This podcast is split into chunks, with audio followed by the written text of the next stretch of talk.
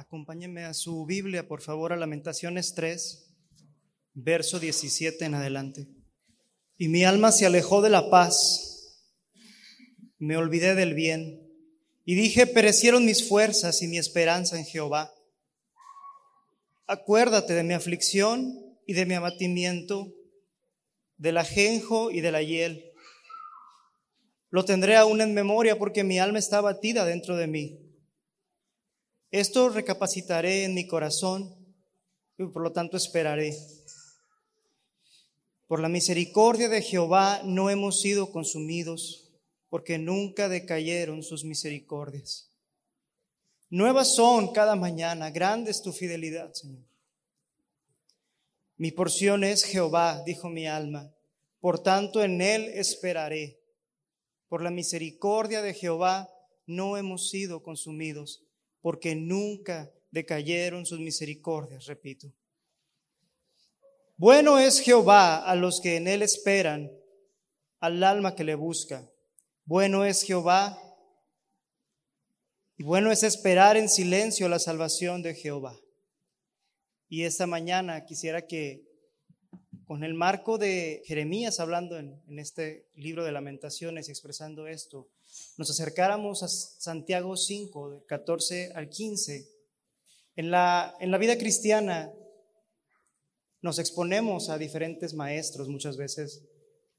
Quien ha tenido más años o quien ha caminado por más años en, en este camino, muy posiblemente no comenzó en esta congregación y ha visitado diferentes iglesias algunos han conocido diferentes doctrinas o líneas doctrinales. Algunos han rondado de sectas a religiones. Y ciertamente en la diversidad que hay y que podemos tener, existen pasajes de la escritura que han sido mal utilizados. Creo que hay pasajes en la Biblia que han sido manipulados y que han sido expuestos o presentados de una manera muy salvaje, que ha habido un descuido y que muchas veces hemos pecado queriendo hacer que la Biblia signifique cosas que no son. Quisiera que le diéramos lectura esta mañana a uno de ellos y que lo pudiéramos estudiar para la gloria del Señor, exponer el pasaje, exponer la palabra y ser ministrados por ella. Solamente le aviso que si estoy esta mañana aquí es por la fuerza del poder del Señor, porque si fuera por la mía, esta mañana en particular y después de los últimos diez días quizá, no estaría aquí enfrente y glorifico a Dios el hecho de que me sostenga. Santiago capítulo 5 y vamos a comenzar desde el verso 7. Por tanto, hermanos, tened paciencia hasta la venida del Señor. Mirad cómo el labrador espera el precioso fruto de la tierra, aguardando con paciencia hasta que reciba la lluvia temprana y la tardía. Tened también vosotros paciencia y afirmen vuestros corazones, porque la venida del Señor se acerca. Hermanos, no os quejéis unos contra otros para que no seáis condenados. He aquí el juez está delante de la puerta. Hermanos míos, tomad como ejemplo de aflicción y de paciencia a los profetas que hablaron en el nombre del Señor. Y aquí tenemos por bienaventurados a los que sufren. Habéis oído de la paciencia de Job y habéis visto el fin del Señor, que el Señor es muy misericordioso y compasivo. Pero sobre todo, hermanos míos, no juréis ni por el cielo, ni por la tierra, ni por ningún otro juramento, sino que vuestro sí sea sí y vuestro no sea no, para que no caigáis en tentación. ¿Está alguno entre vosotros afligido? Haga oración. ¿Está alguno alegre? Cante alabanzas. ¿Está alguno enfermo entre vosotros? Llame a los ancianos de la iglesia y oren por él, ungiéndole con aceite en el nombre del Señor. Y la oración de fe salvará al enfermo y el Señor lo levantará. Y si hubiere pecado o si hubiere cometido pecados, le serán perdonados. Confesaos vuestras ofensas unos a otros y orad unos por otros para que seáis sanados. La oración eficaz del justo puede mucho. Elías era un hombre sujeto a pasiones semejantes a las nuestras y oró fervientemente para que no lloviese y no llovió sobre la tierra por tres años y seis meses. Y otra vez oró y el cielo dio lluvia y la tierra produjo su fruto. Hermanos, si alguno de entre vosotros se ha extraviado de la verdad y alguno le hace volver, sepa que el que le haga volver al pecador del error de su camino salvará de la muerte un alma y cubrirá multitud de pecados. Hasta hace un par de años yo también había interpretado mal muchas porciones de este pasaje. Y si alguna vez usted ha estado en un momento crítico de su vida y ha venido a Dios con toda la fe y con todo el corazón a pedir por una persona que está muy enferma y en lugar de mejorar muere, o en lugar de mejorar empeora, o desarrolla una secuela, entonces vienen las preguntas, ¿por qué, Señor? ¿Por qué a mí? Porque Él, Él era muy bueno, Él no estaba enfermo, Él apenas era un bebé. Y entonces pensamos que Dios o no cumplió su palabra o nos faltó fe. Y esto nos ha pasado a muchos. No necesito hacerlo levantar la mano, pero quizá alguna vez usted ha experimentado hacer una oración con todo su corazón que pensó que fue sincera y Dios aparentemente no respondió en sanar a esa persona que usted amaba. Podemos fallar al interpretar el pasaje como una promesa de sanar toda enfermedad física, lo cual es absurdo, porque si todos se curaran, nadie se muriera y no podemos ser inmortales, por lo menos no con este cuerpo en este momento. Este pensamiento que nos motiva a creer que la palabra dice esto de manera tan literal y que tiene que ser así, viene del temor al sufrimiento que tenemos como seres humanos. Y mientras que por otro lado, tenemos a mucha gente aparentemente sana entre nosotros, pero las estadísticas están subiendo de manera alarmante y simplemente entre pastores, entre los hombres que nosotros tenemos considerados como más fieles, los hombres de Dios, los hombres santos, aquellos que se despiertan y se duermen y viven buscando glorificar al Padre. Simplemente en los últimos 10 años, la cifra de pastores que se quitan la vida ha aumentado un 30%. Y todos estamos bien. Cuando salimos de esta reunión y nos paramos en la puerta y de repente o salimos a la carrera para no terminar de saludarnos, no, no detenernos mucho, o nos quedamos parados a ver quién pasa y nos saluda. ¿Cómo estás, hermano? Bien, gloria a Dios. ¿Cómo estás, hermano? Muy bien, gracias a Dios. Y en este marco nunca podemos saber si realmente estamos bien o estamos viviendo como una generación de hipócritas que tienen miedo y vergüenza de abrir su corazón y exponer que son débiles y son carne, como el otro pecador que tiene enfrente, y entonces hay heridas profundas dentro de la iglesia y hay heridas profundas dentro del alma de las personas que no están pudiendo ser tratadas de acuerdo completamente al modelo bíblico. Por eso quería traer este pasaje, porque creo que es pertinente y es oportuno, porque considero que si Dios me movió a cambiar el tema de lo que estaba preparando por varios días y al final tener que tener un peso por compartir este mensaje, prácticamente sobre el tiempo, hay una persona aquí que lo tiene que escuchar por lo menos. Y posiblemente soy yo, pero a lo mejor no nada más soy yo. El verso 14 empieza diciendo, y es el motivo de nuestro estudio, ¿está alguno enfermo entre ustedes, entre vosotros? Llame a los ancianos de la iglesia y oren por él, ungiéndole con aceite en el nombre del Señor. ¿Alguna vez a usted ha sido partícipe? ¿Le ha tocado ver que esto se haga? que enfrente de la congregación vengan los hombres, los ancianos de la iglesia y llenen de aceite a una persona que está enferma de alguna enfermedad física y oren por él. ¿Alguna vez a alguien le ha tocado? Quizá una persona, dos o tres aquí. Quiero adentrarme al estudio del pasaje y quiero empezar con esta primera porción. ¿Está alguno en tiempo presente de ustedes o entre ustedes enfermo? Y para poder entender qué nos quiere decir Dios en este pasaje, tenemos que saber ¿Qué es lo que está escrito? Y aquí la referencia es enfermedad, enfermo.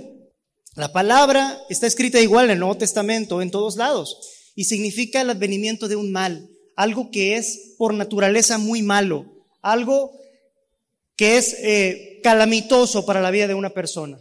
Sin embargo, ha tenido diferentes significados a lo largo de la escritura y tenemos que ser sensibles. Para los judíos en el Antiguo Testamento, las enfermedades eran la consecuencia del pecado. Te portas mal, transgredes la ley de Dios, te vas a enfermar. Algunas personas hoy creen que si eres cristiano, porque eres cristiano y te portas bien, no te debes de enfermar. Pero eso no es cierto. En el Nuevo Testamento, mientras estudiamos evangelios, la palabra enfermedad siempre tiene que ver con una afección de la salud física. Y lo vemos. El Señor Jesús sanaba enfermedades, curaba eh, eh, ciegos, curaba eh, cojos, curaba todo tipo de enfermedades, expulsaba demonios, curaba problemas neurológicos. Y todavía en el libro de los Hechos podemos ver una serie de referencias a la curación de enfermedades físicas. Y sin embargo, cuando empezamos a estudiar las epístolas, aunque la palabra enfermedad aparece unas 13 veces, tiene un significado diferente. Y cuando estamos leyendo las epístolas, la palabra enfermedad está haciendo referencia a debilidades espirituales o emocionales. También la eh, debilidad de ánimo se puede utilizar de manera, de manera como un sinónimo de enfermedad. Sin embargo, el contexto determina el significado de la palabra cuando lo estamos leyendo. Y en este particular, no se está hablando de una enfermedad o dolencia física, sino emocional. Y le voy a decir por qué. Cuando nos acercamos a estudiar la epístola de Santiago, tenemos que entender quiénes eran los oyentes. Sabemos que Santiago no nos está hablando el día de hoy. Él está con el Señor. Dios nos habla por medio de la palabra. Es Dios el que está hablando hoy y nos está diciendo esto. Sin embargo, tenemos que ser sensibles a qué Santiago quiso decir en su día. ¿Qué quiso decir Santiago cuando escribió esto? Cuando le escribía a los hermanos que estaban dispersos y sufriendo. Exactamente eso, sufrían persecución. Los hermanos estaban sufriendo persecución y estaban sufriendo hambre y estaban sufriendo toda clase de males. Desde que empezamos a leer la epístola, sabemos por qué al finalizar Él nos llama a, tener, a retener la paciencia y nos llama a mantenernos orando, porque era lo que más necesitaban en medio del sufrimiento los oidores originales. Así que si entendemos que en este contexto la palabra enfermedad no se refiere a una gripa, no se refiere a una diarrea, no se refiere a un cáncer, se está refiriendo a un problema de debilidad del alma de los creyentes. Y eso significa hoy para usted y para mí. La enfermedad o debilidad emocional, muchos no, o prefieren más bien no usar el término de depresión cuando se refieren al desánimo profundo que puede enfrentar un cristiano.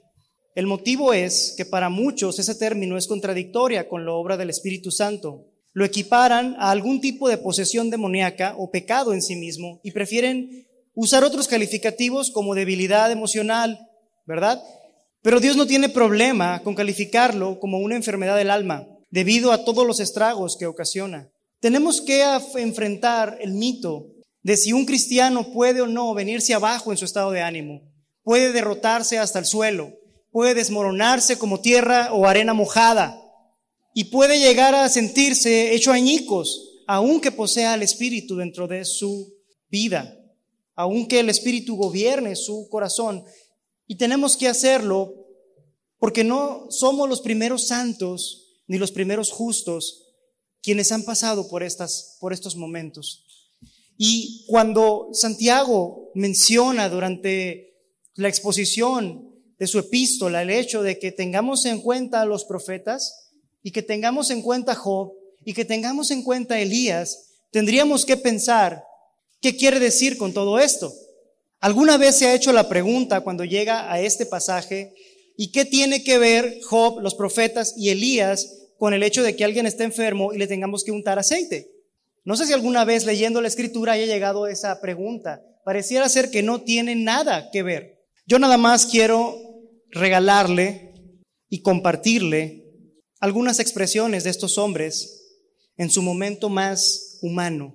Este es el profeta Jonás. Así que ahora, Señor, te suplico que me quites la vida. Prefiero morir que seguir viviendo. Este es Job. ¿Quién me diera que mi petición se cumpliera? Que Dios me concediera mi anhelo, que Dios consintiera el aplastarme, que soltara su mano y acabara conmigo. Ese fue Job. Job también dijo, mi alma pues escoge, escoge la asfixia, la muerte en lugar de mis dolores. En el capítulo 7, versículo 15. Y, este es Elías. Recuerden que Elías acababa de ser enviado al rey Acaba, está en el relato en Primera de Reyes, y había sido enviado con este mensaje, como consecuencia del pecado que había cometido la nación iba a haber sequía. Entonces, él lo proclama, luego se va, y no sabemos que había orado para que no lloviera hasta que leemos Santiago, porque realmente eh, no, es, no dice que haya orado ese, ese versículo. Y en el lapso que él regresa frente al rey, recuerdan, va a la casa de una viuda y su hijo muere y lo resucita. Y se enfrenta contra 400 profetas de un Dios pagano y los mata con sus manos a 400, porque Dios hizo llover fuego sobre un altar que estaba previamente mojado y ellos, a pesar de que se autoflagelaron y bailaron y gritaron, hicieron de todo, no pudieron hacer que su Dios falso produjera fuego en la tierra seca. Después de dos victorias avasalladoras por parte del profeta, un gran profeta, y citar al profeta Elías para los judíos no es cualquier cosa. Después de esto, le llega el mensaje de una mujer que era esposa del rey más mandilón posiblemente que se ha conocido en la historia. Y este mensaje decía, que me castiguen los dioses si mañana no he hecho contigo lo que hiciste con mis profetas o con los profetas. Para mañana vas a estar muerto. Y entonces Elías huye. No le tuvo miedo a 400 profetas, a una multitud, y le tuvo miedo a las palabras de una mujer. Y estas son las palabras que él profirió después, incluso después de haber orado para que lloviera. Y dice, cuando llegó a Berseba de Judá, dejó allí a su criado y caminó todo un día por el desierto. Llegó a donde había un arbusto y se sentó a su sombra con ganas de morirse. Estoy harto, Señor, protestó. Quítame la vida, pues no soy mejor que mis antepasados. Hermanos, somos hombres, somos, son mujeres.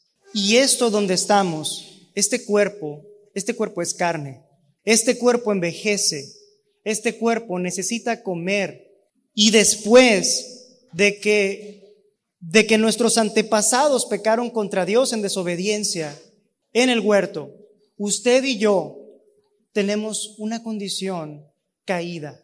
Nuestro cuerpo ya no más es un cuerpo inmortal. No somos libres de enfermedades.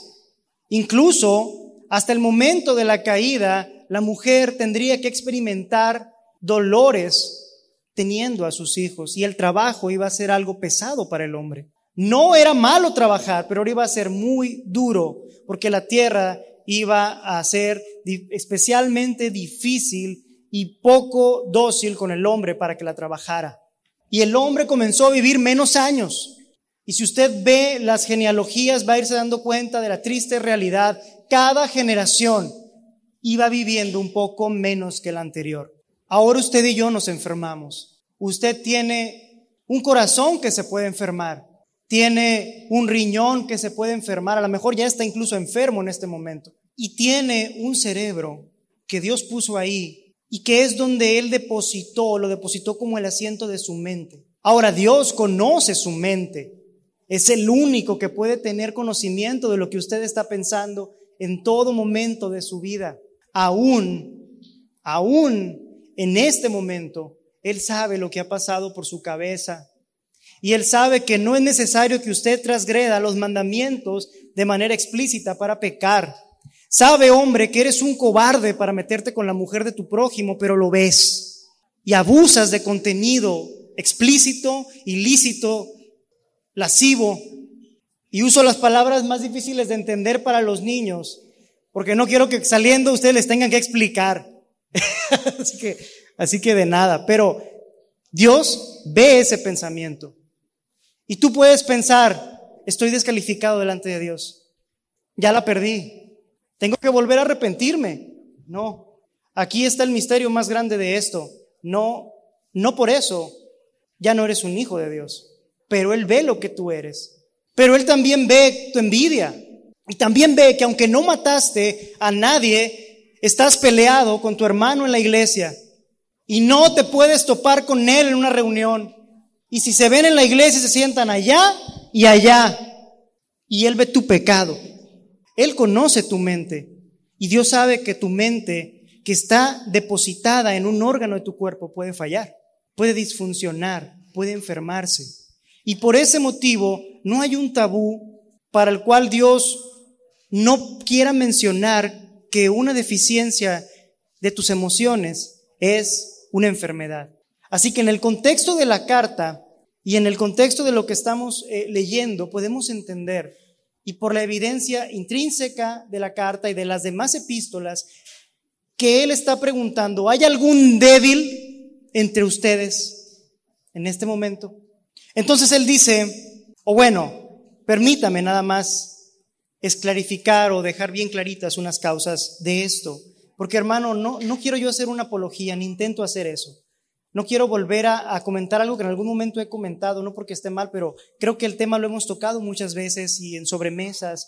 Yo creo que, que solamente con dejar claro la realidad para todos nosotros es suficiente. Y tenemos causas muy claras por el cual nos desanimamos nos da mucha tristeza. Eh, eh, Proverbios 13:12 dice que la esperanza frustrada es una de los causantes de este decaimiento, que el duelo por un hijo, por ejemplo, como lo vemos en 2 de Samuel 12, con este relato de David donde él no quería comer ningún alimento y se había negado a hablar y sus eh, siervos ni siquiera le querían decir cuando su niño murió. Bueno, le voy a dar contexto. Escuche esto. David, un rey, un hombre conforme al corazón de Dios, cuando sus amigos, sus 33 o 37 más valientes se encontraban en la guerra, él andaba paseándose por el castillo, por su palacio, y dice la Biblia que ve a una mujer que se estaba bañando. Obviamente no se estaba bañando pues con, con, con traje de baño. Y él la deseó y mandó preguntar quién era. Y no nada más le dijeron quién era y cómo se llamaba. Le dijeron, pero es mujer de Urías.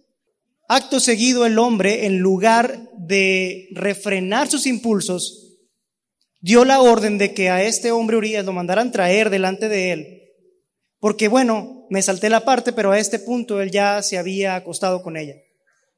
Y ya sabía que había quedado embarazada. O sea que todo esto que le estoy contando no pasó de un día para otro.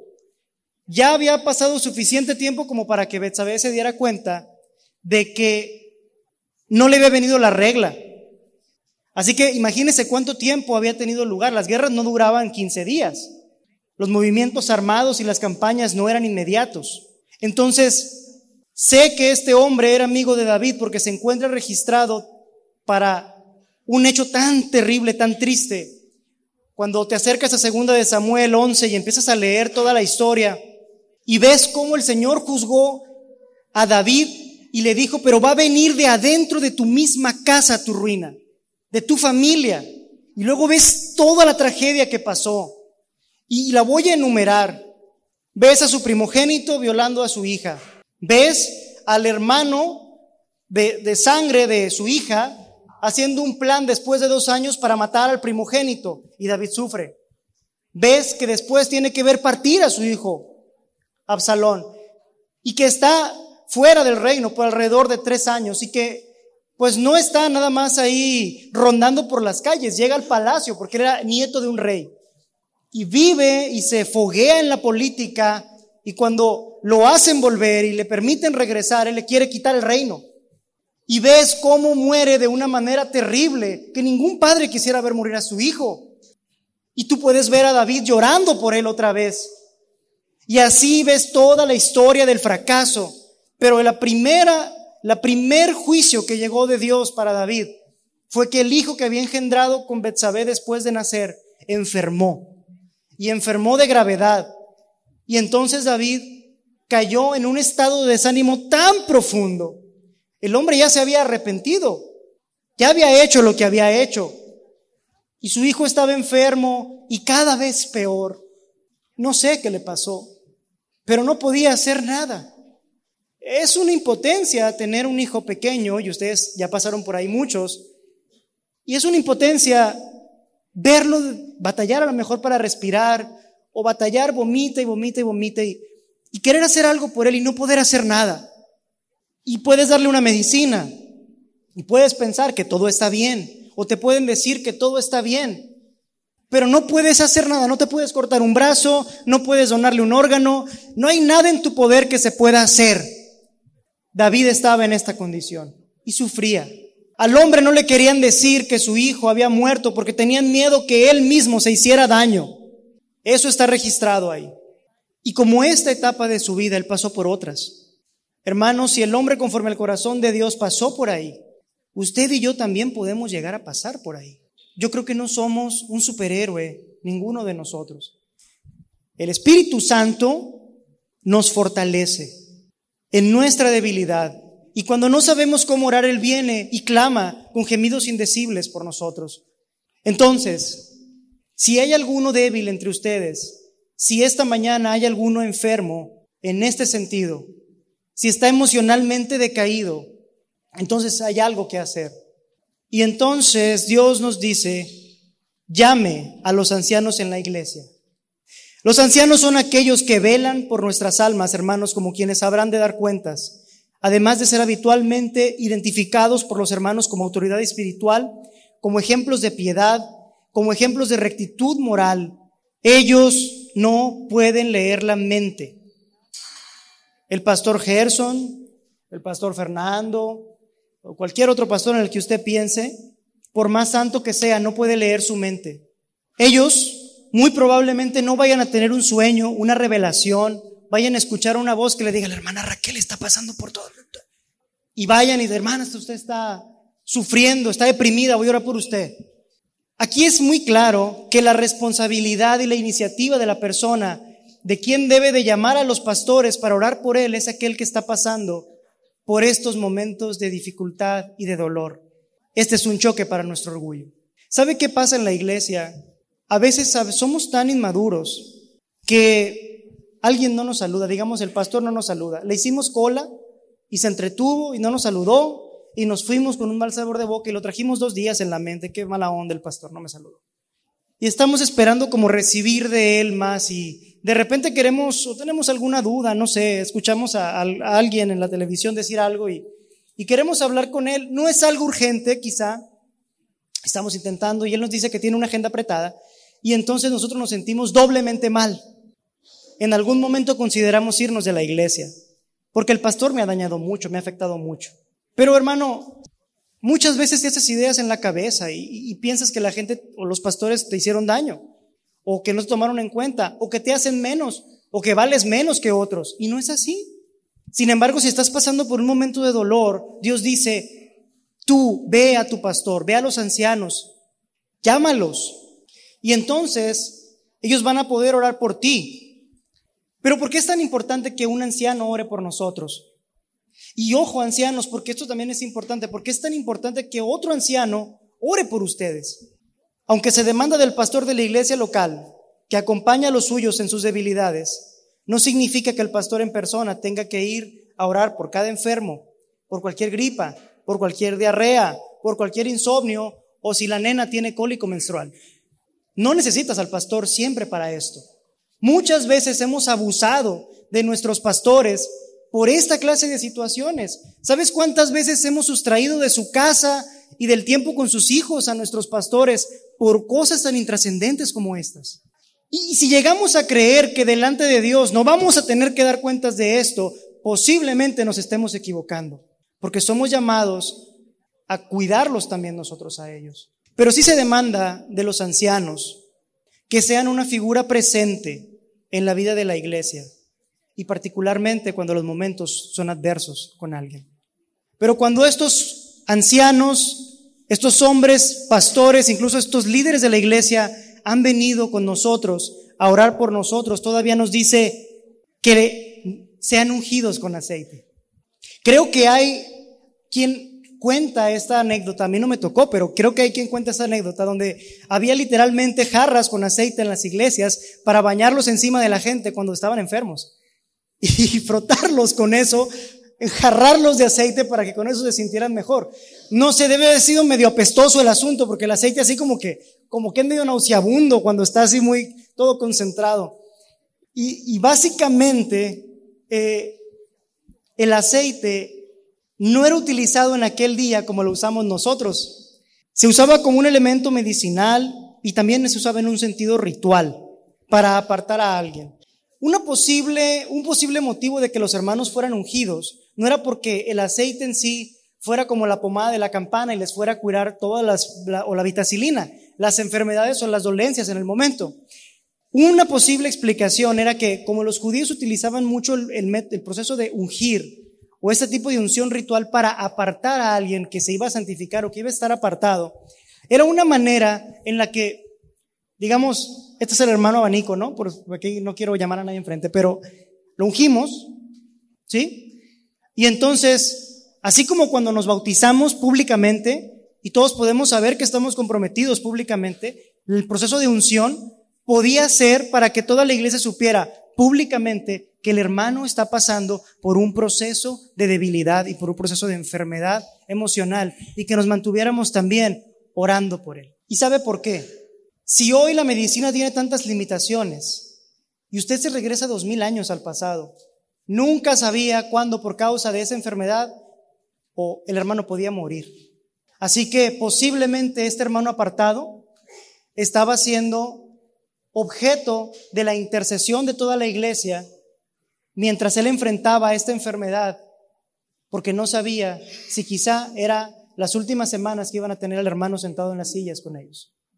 Pero ese puede ser una explicación que han propuesto algunos estudiosos de la Biblia. Sin embargo, lo que es cierto es que el término ungir aparece de dos maneras diferentes en el Nuevo Testamento.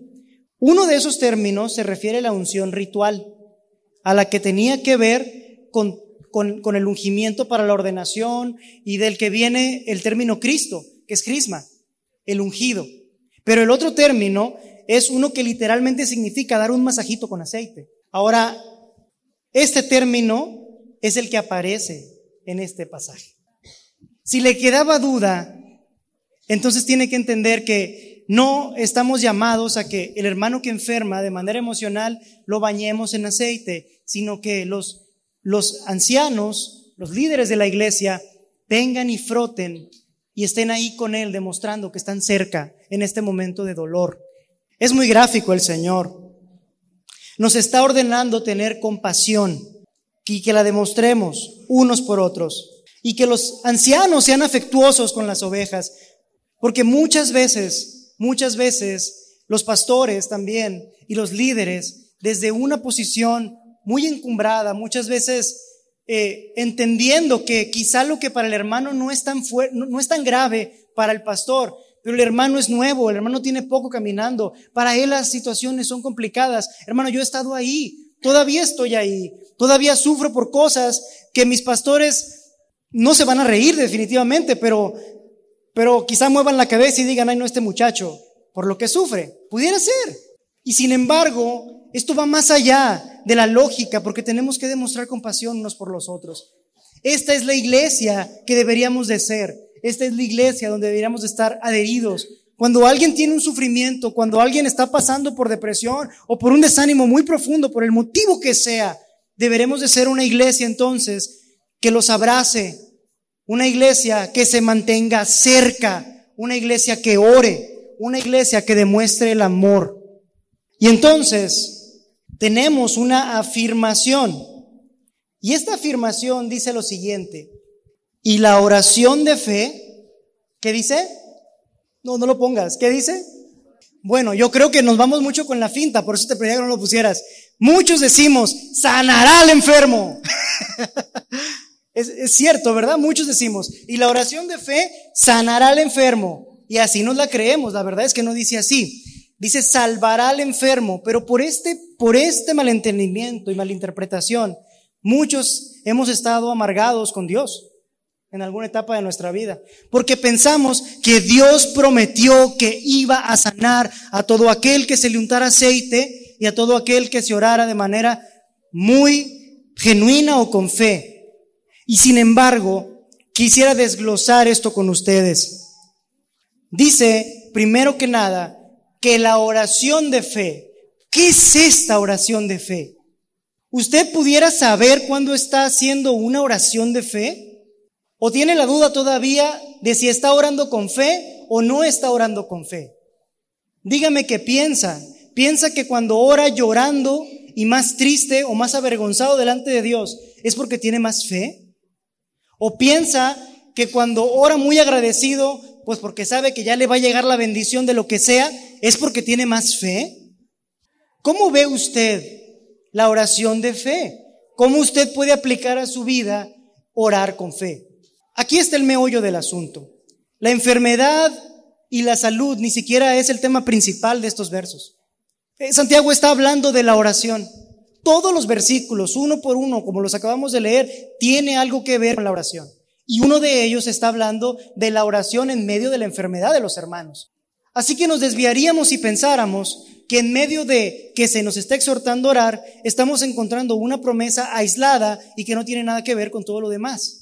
Dios nos llama a orar con fe. Hay una sola referencia, como les digo, a la salud física. ¿Y cómo podemos saber esto? Pues vaya al contexto inmediato de la carta. Desde que inicia, Santiago dice, hermanos míos, tened por sumo gozo cuando se encuentren en diversas pruebas, sabiendo que la prueba de su fe produce paciencia, mas tenga la paciencia su obra completa para que sean perfectos y cabales sin que nada les falte. Y si alguno de ustedes tiene falta de sabiduría, pídala a Dios, el cual da todos abundantemente y sin reproche, y le va a ser dada, pero pida con fe, no dudando de nada. Porque el que duda es semejante a la onda del mar que es arrastrada por el viento y echada de una parte a otra. No piense pues, quien tal haga, que recibirá cosa alguna del Señor. El hombre de doble ánimo es inconstante en todos sus caminos. Así que somos llamados a orar por el enfermo, simplemente. Esa es la parte importante o la parte central del verso. Esa es la parte importante del versículo. Ya oremos por los enfermos y oremos con fe, porque si no vamos a orar con fe, ¿para qué? Porque es necesario que el que se acerca a Dios crea que le hay y que es galardonador de los que le buscan. Si no vas a venir con fe delante de Dios, no sé cómo vas a venir delante de Dios. Si no tienes fe para creer que hay un Dios al que te estás dirigiendo, entonces tu oración vale poco más que un rezo o una recitación, poco más que leer un párrafo. La oración está diseñada, hermanos, para que nuestra relación con Dios sea nutrida. No solamente está diseñada para que le pidamos cosas. Por eso estamos instados a orar en tiempos de enfermedad y hacerlo con fe. Esta palabra fe es la misma palabra fe del idioma griego que se usa para la fe que opera en nuestra salvación. Y la misma palabra que aparece ahí en Primera de Corintios como uno de los dones del Espíritu, como parte de los dones del Espíritu, esa misma palabra que el Espíritu da fe es la misma. Necesitamos esa fe para acercarnos a Dios. Ese es el tipo de oración que debemos de hacer.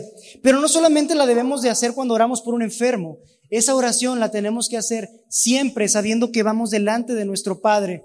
Ustedes tienen hijos o tuvieron hijos en casa. Y cuando su hijo venía llorando a pedirles algo, que para él podía ser lo peor, papá, se me fue mi cometa, y él estaba llorando, y para ti eso pues no repercute, no es algo grave, pero él perdió su cometa.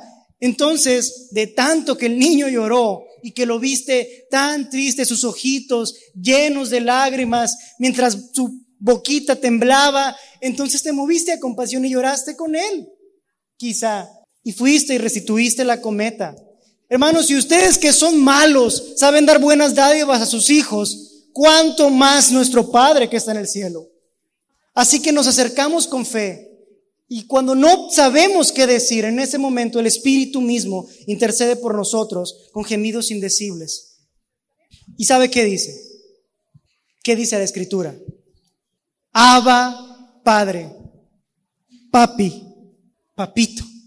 En algún momento, en algún momento de la historia, de la plenitud de la Trinidad de nuestro Señor, en algún momento creó el mundo, ordenó el caos y sembró todo para poner ahí a un ser muy peculiar, el ser humano.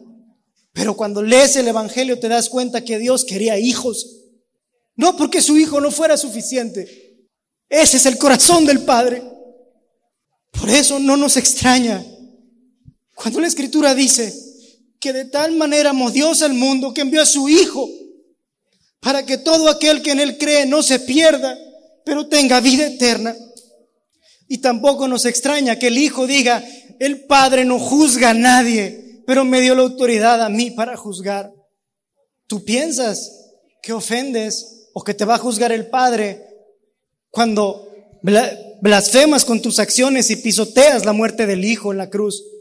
Pero Él sabe lo que hay en tu mente y Él es el que te va a juzgar. Por eso oramos, para nutrir nuestra relación con nuestro papá. A veces los tenemos y no los aprovechamos. Y otras veces queremos hablar con ellos y ya no están. Pero tu padre ahí está. Pero la oración de fe, el término oración de fe, se ha usado mal también. Y mucha gente lo tomaron para asegurar que si un pecador hace una oración de fe, entonces todos los pecados le van a ser perdonados y se puede considerar a partir de ese momento como un cristiano. Y si es cierto, si un pecador ora con fe es porque el Espíritu le puso la fe para que orara y reconociera a su Padre y se arrepiente, es cierto. Pero nosotros en la búsqueda de, de los números, eh, generaciones anteriores, iglesias, movimientos, queriendo tener números que justificaran el dinero que mandaban los patrocinadores de las misiones, sobre todo en América Latina, ellos venían y decían, repite esta oración de fe. Paul Washer dice, en Estados Unidos y en otras partes del mundo, debido al evangelismo moderno de las últimas décadas, la verdadera idea de nacer de nuevo está totalmente perdida. Ahora solo significa que en algún momento determinado tomaste una decisión de algún tipo y que piensas que fue sincera. Pero no hay evidencia de una obra sobrenatural, recreadora del Espíritu Santo en tu vida.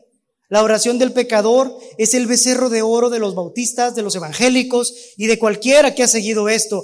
Y dice, la oración del pecador ha enviado a más personas al infierno que casi cualquier cosa sobre la faz de la tierra.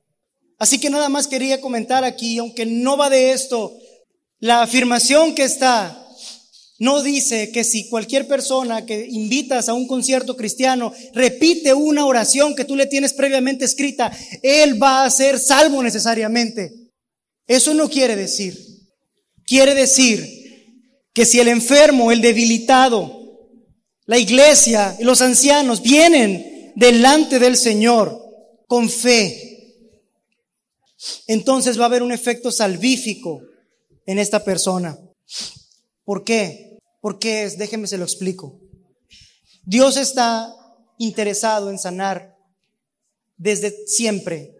Sabemos que Él es nuestro médico supremo.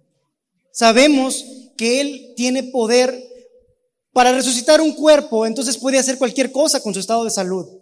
Y lo puede curar de cualquier cosa. Y lo paso por la historia. En Génesis 20, 17, sana Abimelech a su mujer y siervas porque eran infértiles.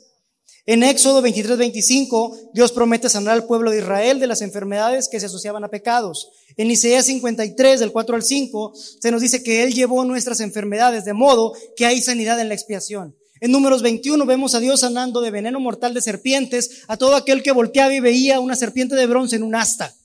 Jesús sanó muchas enfermedades, la suegra de Pedro, algunos sanaron al tocar su manto, eh, expulsó demonios, resucitó muertos y curó sin siquiera tener a los enfermos frente a él, como en el caso del siervo del centurión.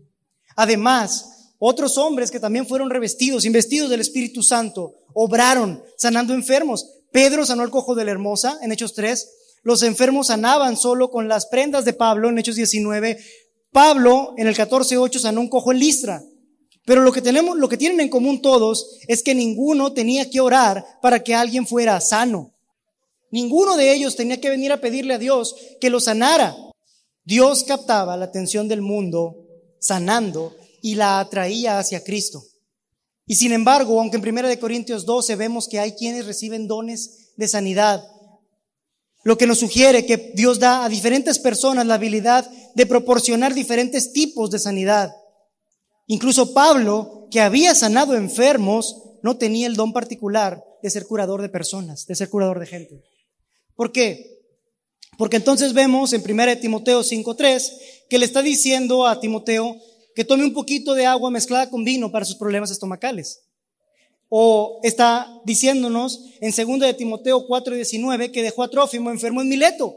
Si Pablo hubiera podido tener el poder de llegar y curar a la gente por su voluntad, no hubiera dejado a su amigo enfermo en Mileto. Y sin embargo, y sin embargo, a veces pensamos que, o nos creemos el cuento de que hay quien todavía llega y, puede andar curando gente. Y yo creo que en las etapas de mayor crisis se ha manifestado.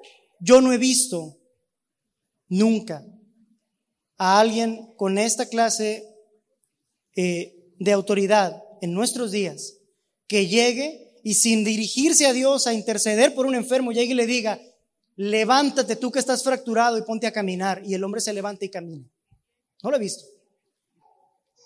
De manera que, ¿quién es el que sana? Dios. No el hombre, por más dotado que se considere. No el hombre por más santo que sea. No el hombre por más dones que tenga. Dios sana. No quiero decir que no lo puede hacer. Lo sigue haciendo. Lo sigue haciendo. Pero no todo está mal, ¿verdad? Quiero decir, en los tiempos de nuestra ignorancia hicimos muchas cosas. Pero aquí hay un testimonio. Un par de ancianos cerca de estar ancianos, con un hijo, con un tipo de deficiencia del nacimiento, quizá parálisis, no sé, infantil, cerebral, una cosa así, acercándose a una campaña de sanidad porque les habían dicho que ahí su hijo iba a ser sano. Los hombres salieron con su hijo, el hombre y la mujer con su hijo en la silla de ruedas, pero con Cristo en su corazón. Y cuatro generaciones después, aquí estoy compartiendo con ustedes el Evangelio por misericordia de Dios. Ahora, no toda la familia fue salva y no todos van a ser salvos, pero Dios sigue cumpliendo sus promesas. Por eso, aunque salvación y sanidad son sinónimos, y a veces contextualmente pueden ser usados uno por otro, aquí no. Aquí Santiago sabe lo que está diciendo, porque en el verso 15 está diciendo que salvará, pero en el verso 16 está diciendo que se confiesen sus pecados mutuamente para que sean sanados. Así que hay una diferencia clara en el uso de las palabras en el mismo contexto. Santiago sabe y no está diciendo aquí con esto que yo les estoy diciendo, mis hermanos, no estamos hablando, y es correcto, la palabra más adecuada es salvará y le restaurará. Esa palabra tiene un significado muy característico. Significa literalmente hacer esto. Erguir, levantar, poner con la frente en alto al que andaba decaído, caminando, pateando piedras, al que sentía el peso del mundo sobre sus hombros, sobre su cuello, al que sentía que la oscuridad lo jalaba con tal fuerza al piso que se lo iba a tragar el que no se quería levantar de la cama porque le dolía girar su cadera para acercarse a tomar algo del buró. Aquel que prefirió o desearía mejor no despertar a levantarse para cargar con el sufrimiento de su vida. Yo sé que más de uno hemos estado ahí, pero la oración de fe a nuestro Padre es la que nos salva es la que nos restituye, es la que nos restaura, es la que nos levanta. El Señor lo levantará. Todo aquel hijo que viene en fe a su Padre en el día de su abatimiento será levantado del suelo y puesto bien firmes sobre sus piernitas. Y luego dice que si hubiere cometido pecados, le serán perdonados. Hermano, ¿sabes por qué le van a ser perdonados sus pecados? No es porque la oración tenga algo eh, perdonador en sí misma, que cuando uno va y ora a Dios, aunque, haya ya vi que pecaste, te lo perdono. Escuche, el tipo de fe con el que venimos al Señor es la misma que opera para que creamos para salvación, se lo decía. Esta fe no viene de nosotros, viene en la medida que Dios nos las da. Porque una buena parte de orar con fe es si confesemos pecados y cómo no lo vamos a hacer.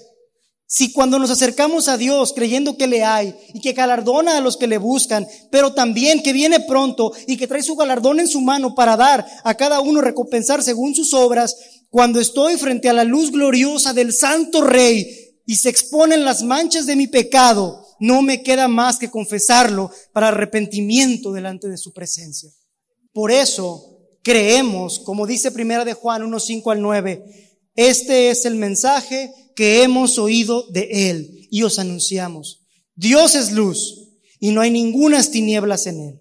Si decimos que tenemos comunión con Él y andamos en tinieblas, mentimos y no tenemos la verdad. Pero si andamos en luz como Él está en luz, tenemos comunión unos con otros y la sangre de Jesucristo su Hijo nos limpia de todo pecado. Si decimos que no tenemos pecado, nos engañamos a nosotros mismos y la verdad no está en nosotros. Si confesamos nuestros pecados, Él es fiel y justo para perdonar nuestros pecados y limpiarnos de toda maldad.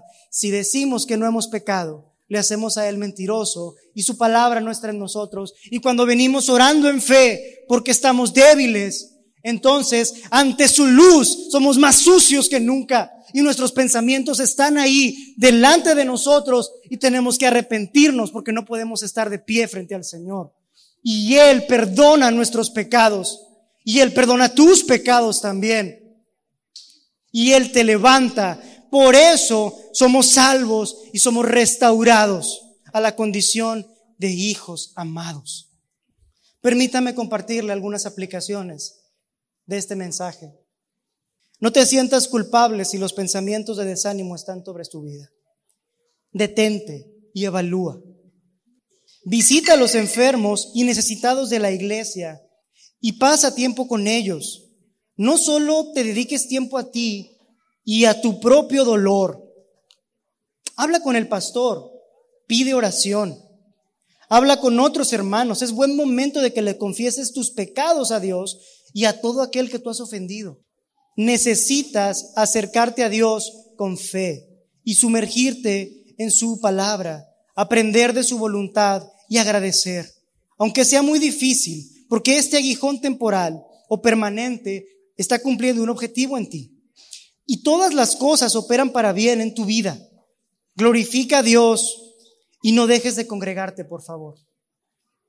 A los ancianos, a ti también te aplica la misma palabra que al resto de la grey.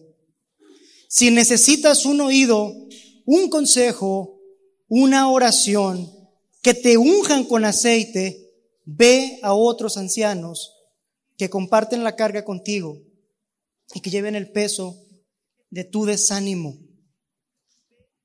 Proverbios dice que el, buen ánimo soporta al hombre en su enfermedad, pero ¿quién podrá soportar al hombre desanimado?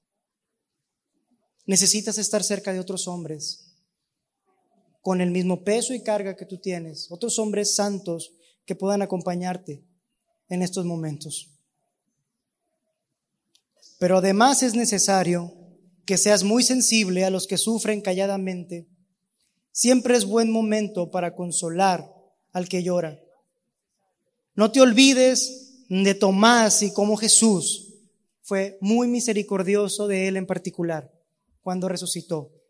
Él conocía a sus ovejas y ustedes conocen a las suyas. No olvides que puede ser causa de vida o muerte, espiritual y literalmente, físicamente. Para la iglesia, cuando veas a un hermano sufrir, Tu pecado puede ser la causa del dolor de ese que está sufriendo. Solo tú lo sabes. Sobre todo si ya se reveló de alguna manera y ya te enteraste de que está sufriendo por tu causa, tienes que confesar tu pecado y arrepentirte. Tienes que hacerlo. Tienes que dejar la maldad y la necedad de tus caminos. Es necesario que veas muy bien por el bien de los otros y no seas de los que se apacientan a sí mismos, que causan divisiones, que son árboles infructuosos, dos veces muertos, o nubes sin agua, que aparentan, pero no cargan consigo el Espíritu de Dios y no dan lluvia. Es una exhortación para el resto de la iglesia que ve sufrir al hermano y ha participado del origen de su dolor. Tienes que arrepentirte. Tienes que arrepentirte. Es serio lo que te estoy diciendo. Los rasgos que te di son de aquellos de un apóstata. Y tienes que evaluar dónde estás parado. No sea que seas cortado y echado al fuego. A los tales es responsabilidad de toda la iglesia que sean disciplinados con mucha misericordia y oración por ellos, porque no sabemos si están entre nosotros y no son, o si es necesario que sean amonestados para salvación antes de que sean muy tarde. No juzguemos, no menospreciemos y tampoco sobrevaloremos o sobreapreciemos las debilidades emocionales de nuestros hermanos. Lo uno y lo otro es incorrecto. Si los tienes a menos, como el que llega con su, con su líder y le dice, estoy bien atribulado, estoy sufriendo por esto, y pues ponte a orar, brother. Tienes que estar bien. Y le dando tres palmadas así duras, no, pues no lo menosprecies, pero tampoco sobrevalores o sobreaprecies el, la debilidad emocional y el desánimo de tu hermano, porque los dos son destructivos. Oremos y compartamos las cargas los unos de los otros y seamos de ánimo para la gloria de Dios. Amén.